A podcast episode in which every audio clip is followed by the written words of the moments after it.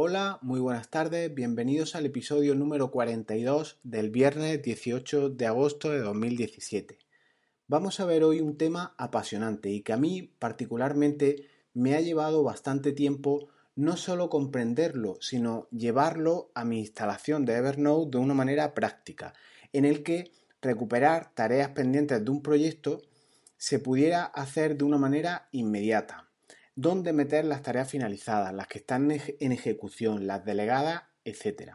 Ya me he aclarado, aunque no sé si será de manera correcta. Ahora te cuento. Para el que no me conozca, me llamo Jesús Bedmar y trato de ayudarte con tareas repetitivas, tareas burocráticas e intento transmitirte que todo en la empresa, en la vida, son procesos. Así, de esta manera, cuanto mejor sean estos, más depurados y documentados los tengas, más automatizado, mejor. Así que vamos hoy con los proyectos con GTD en tu instalación de Evernote. Comenzamos.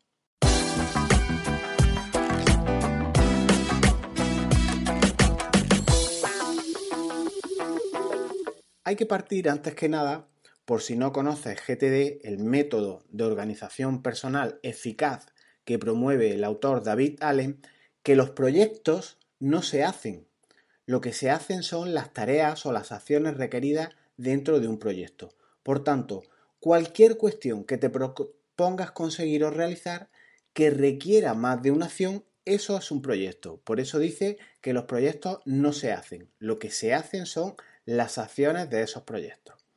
Vamos a imaginar que vamos a crear una página web personal o de empresa por nosotros mismos.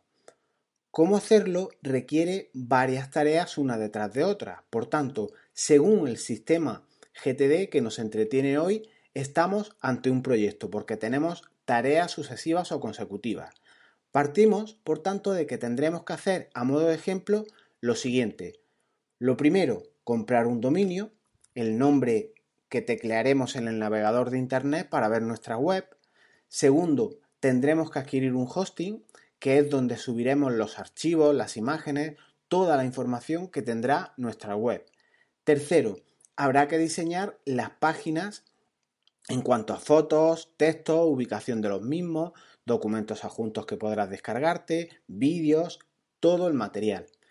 Y cuarto y último, por no extenderlo más, todo ese material habrá que subirlo al hosting una vez que haya sido maquetado, programado debidamente de una manera ordenada, con unos menús, una estructura, para que se publique y sea visible esta página por todos los internautas. ¿Qué es lo que hacía yo mal? El método GTD propone definir los proyectos como los resultados que se pretenden conseguir y que requieren más de una acción para concluirlo. Entonces, en nuestro caso, el, el proyecto de hacer una página web tendría que ser definido en un sentido eh, de un resultado a conseguir. Por ejemplo, realizar página web de mi empresa tal operativa al 100%. El modo de llevarlo a una aplicación de notas, y era lo que yo hacía mal, era almacenarlo todo en una libreta de Evernote que yo creaba expresamente. Y ahí almacenaba acciones pendientes, acciones realizadas, acciones delegadas, objetivos, estrategias, todo junto en una sola libreta, sin orden ni concierto. Pero es que el método Organízate con eficacia propugna como uno de sus principios crear una lista de proyectos y esta lista con sus correspondientes proyectos no está pensada para contener los planes, los detalles de tus proyectos, ni sus acciones, ni sus tareas, ni sus delegaciones. Lo que está pensado es que debe existir solo para proporcionarte una visión general del proyecto, sin tareas, ni, prioridad, ni prioridades, ni frentes abiertos. Es decir, es una especie de índice o una hoja de ruta. Así, en este orden de cosas, deberíamos tener, por tanto, una lista de proyectos en una carpeta que dentro de la misma contendrá notas de cada proyecto. Y esa nota definirá, definirá el proyecto eh, a conseguir, es decir, el resultado que pretendes obtener de esa sucesión de tareas. Por tanto, repetimos, la nota se llamaría, por ejemplo, crear página web de empresa en el dominio miempresa.com. Es, es un nombre de resultado. Así era como lo hacía hasta ahora, como digo, mezclándolo todo. ¿Cómo lo hago ahora? Pues bien, ahora creo una lista de proyectos con dos categorías. aunque esto es mucho más flexible, las listas en sí que te puedes crear. Y creo en concreto dos categorías. Una que llamo proyectos vivos y otra que la llamo proyectos cerrados, para los finalizados o los que ya están terminados por completo. Y a los vivos les voy añadiendo los, nuevos proyectos que voy haciendo, como es este de la creación de un portal de Internet en cuanto surge. Y a los cerrados, obviamente, los que ya se han realizado por completo. Y puedes estar pensando, ¿para qué quieres crear carpetas o libretas en Evernote si los proyectos no contendrán acciones? Solo definen y dan una visión general, establecen una hoja de ruta.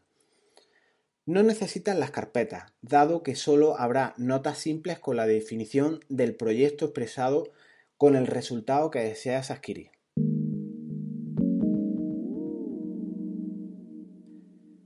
Pues lo hago por una razón puramente de contenedor. Yo me salto esta directriz y, en estas libretas en donde defino el nombre del proyecto a realizar, que no serán simples notas, sino serán libretas, sí que va a haber notas. Aunque no es el propósito de los proyectos, según, según Allen, aquí luego yo almacenaré todas las tareas realizadas a modo de archivo o de contenedor.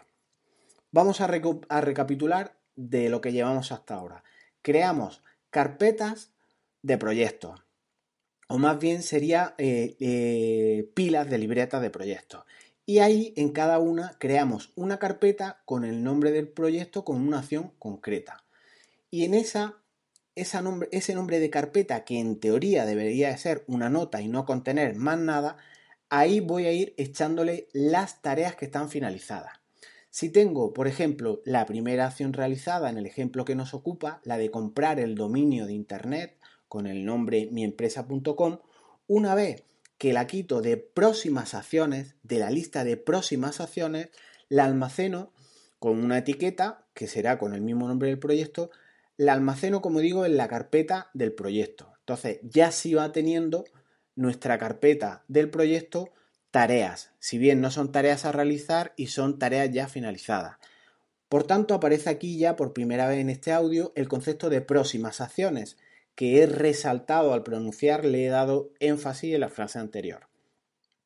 La carpeta o la lista próximas acciones, en teoría, tendrá todas las notas con las acciones que me quedan por realizar, es decir, acciones pendientes, como son, en nuestro ejemplo, contratar el hosting, hacer las páginas web, subirlo todo al hosting. Y para localizarla dentro de nuestra lista o carpeta próximas acciones, la tendremos etiquetada con el nombre de mi proyecto. Por ejemplo, realizar página web miproyecto.com o miempresa.com o lo que sea. Además de la etiqueta anterior, añado otras que son el estado de la tarea en plan CRM, es decir, si la tarea está pendiente, si está finalizada, si está delegada y qué tipo de tarea es la que tengo que hacer con la próxima acción.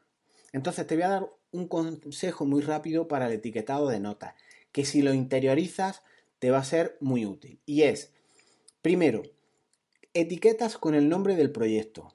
Y en cuanto empieces a teclear la palabra proyecto saldrán todos los disponibles. Te adjunto una captura en el apartado de etiquetas que nada más que pulsar y empezar a escribir la palabra P de proyecto te va saliendo todos los proyectos que tienes. Entonces, en un segundo te sale la propuesta de proyecto, tendrás todos los listados, seleccionas con la flecha y ya tienes tu proyecto elegido. Es importante esta etiqueta para luego, dentro de todas tus posibles próximas acciones, puedas filtrar por proyecto. Segundo, otra etiqueta que te recomiendo crear es la del tipo de tarea. Yo los tipos de tarea los asigno al, número cero en la etiqueta. Entonces, todos los tipos de tareas, en cuanto pulso el número cero, salen listados. Os adjunto en, en las notas del programa un pantallazo de cómo al pulsar el cero salen todas las propuestas. Entonces ahí vienen si tienes un tipo de acción que puede ser de tipo tarea, de tipo llamada realizada, de tipo reunión, de tipo redactar correo, tantas tareas como tú tengas en tu sector de trabajo.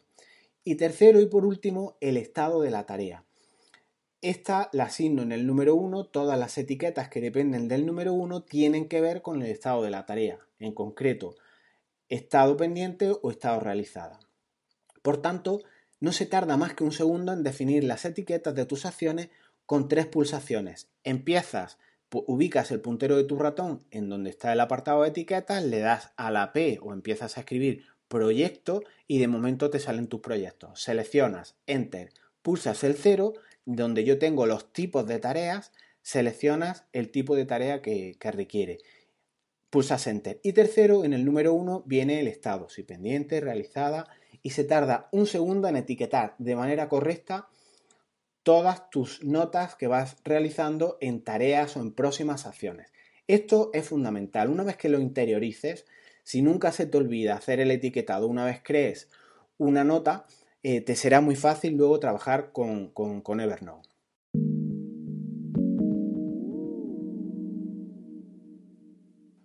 Seguimos, como digo, con un ejemplo solo de un proyecto no se ve dificultad al sistema. Puede parecer hasta tonto ubicar, eh, etiquetar las notas si tiene un solo proyecto. Lo que pasa que ya sabéis que la cuestión se complica cuando añades más proyectos a tu organización, a tu empresa, a tu organización personal en definitiva. Y con el concepto tan peculiar de proyecto que tiene GTD, lo que requiera acción será una nota que encontrarás siempre en la lista próximas acciones. A poco que tengas varios proyectos, puedes tener, sin correr mucho, cientos de notas de próximas acciones. ¿Cómo me deslío con tanta acción, con tantas notas en próximas acciones? Pues bien, la organización eficaz, las búsquedas efectivas, las conseguirás con el etiquetado, con ideas como las que hemos comentado anteriormente. Así que es primordial insertar acciones o tareas en la libreta próximas acciones y de inmediato añadir el proyecto al que corresponde, el tipo de tarea y el estado de la tarea. Luego, para buscar cualquier tarea a realizar, cada día al empezar, al enfrentarte a una nueva jornada laboral, puedes visionar la lista o bien ordenado por proyectos o bien ordenada por tareas pendientes y coger una perspectiva correcta de todo lo que tienes por hacer. Recuerda que las acciones que hayas realizado ya las habrás quitado de esta, de esta lista o de esta carpeta o libreta próximas acciones con su etiqueta finalizada y la habrás arrastrado a la carpeta de proyectos eh, correspondiente, a la carpeta correspondiente suya y así la lista próximas acciones se va aligerando poco a poco. También vas ganando en el sentido de que hay un resultado detrás de todo esto cuando la lista, pues si en vez de tener 150 acciones le has realizado 30 eh, en un día, pues baja a 120, a 100 y se va viendo cómo el trabajo se va realizando. Pero es que yo, por más que he leído el libro, no he encontrado qué hacer con las tareas realizadas o finalizadas. Yo no sé si eh, Allen propone que se borren o que se eliminen o si crea unas carpetas de almacenaje específicas. Yo no lo he encontrado o el día que estaba leyendo el libro no estaba muy atento. Así que yo las almaceno ahí, en el nombre de la carpeta del proyecto, que sé que no es muy correcto porque, ya os digo, estos nombres son rutas o una especie de visión a, alto nivel para ver qué proyectos tienes, pero no debe de almacenarse de nada. Pero yo entendí que, que es un buen sitio para almacenar las notas, sobre todo las notas que son importantes para reutilizarlas en momentos posteriores. Si quieres saber más sobre, sobre con qué acciones ponerte al comenzar el día, te recomiendo un podcast que os dejo en las notas del programa en el que hablo de los contextos, los contextos del método eh, GTD y aplicados en Evernote. Ya os digo, dejo en las notas del programa un enlace. Y este es mi modelo de cómo yo estructuro los proyectos tan peculiares en GTD. A vista de pájaro, por tanto, tendrás una lista de proyectos con notas que definen o con carpetas, mejor dicho, que definen el nombre del proyecto con el resultado a conseguir y dentro de estas carpetas o libretas todas las acciones concretas de esos proyectos que antes estaban en próximas acciones y ahora ya están en su proyecto porque ya están finalizadas. Una vez realizada, por tanto, todas las tareas, pues las almacena. En cuanto al borrado de estas, yo borraría las que sean nimias, las que debas de tener por cuestión de, de pura operatividad, de que las debes de tener ahí para que no se pasen, pero si son muy burocráticas o repetitivas o no aportan nada al proyecto eh, o en su conjunto, pues las puedes eliminar una vez las realices o las echas a una, subcarpeta específica, en fin, cada uno como, lo, lo vea. Si no son relevantes, yo las borraba. Todas las que tengan cuestiones técnicas, cualquier contenido que te puede ser útil más adelante, se almacenan en la libreta del nombre del proyecto. Y así es como yo me organizo. Dos grandes pilas de libretas, una de proyectos vivos y una de proyectos finalizados. Otras clasificaciones, pues podrían ser muy variadas, como proyectos personales y proyectos de empresa. Podrías crear otra organización como podría ser proyectos urgentes y proyectos en plazo. Igualmente otra que fuera proyectos propios y proyectos delegados y un largo etcétera. El sistema lo confeccionas tú conforme a tu sector de actividad, conforme te resulte más útil o más práctico y cada uno como le sea eh, más relevante y más fácil de trabajar con él. Y hasta aquí el episodio de hoy. Espero que os haya dado unas pinceladas de utilidad en esta complejidad o en esta peculiaridad que tiene la manera de llevar eh, Allen en su Organízate con eficacia los proyectos, en los que los proyectos no se hacen, sino que se hacen las acciones que están dentro de este. Asómate por mi web en jesusbenmar.es y suscríbete al boletín, echa un vistazo a los vídeos y si, y si te gusta el contenido, te suscribes. ¿Qué puedes perder? Por probar no pierdes nada. Nos vemos pronto. Hasta luego.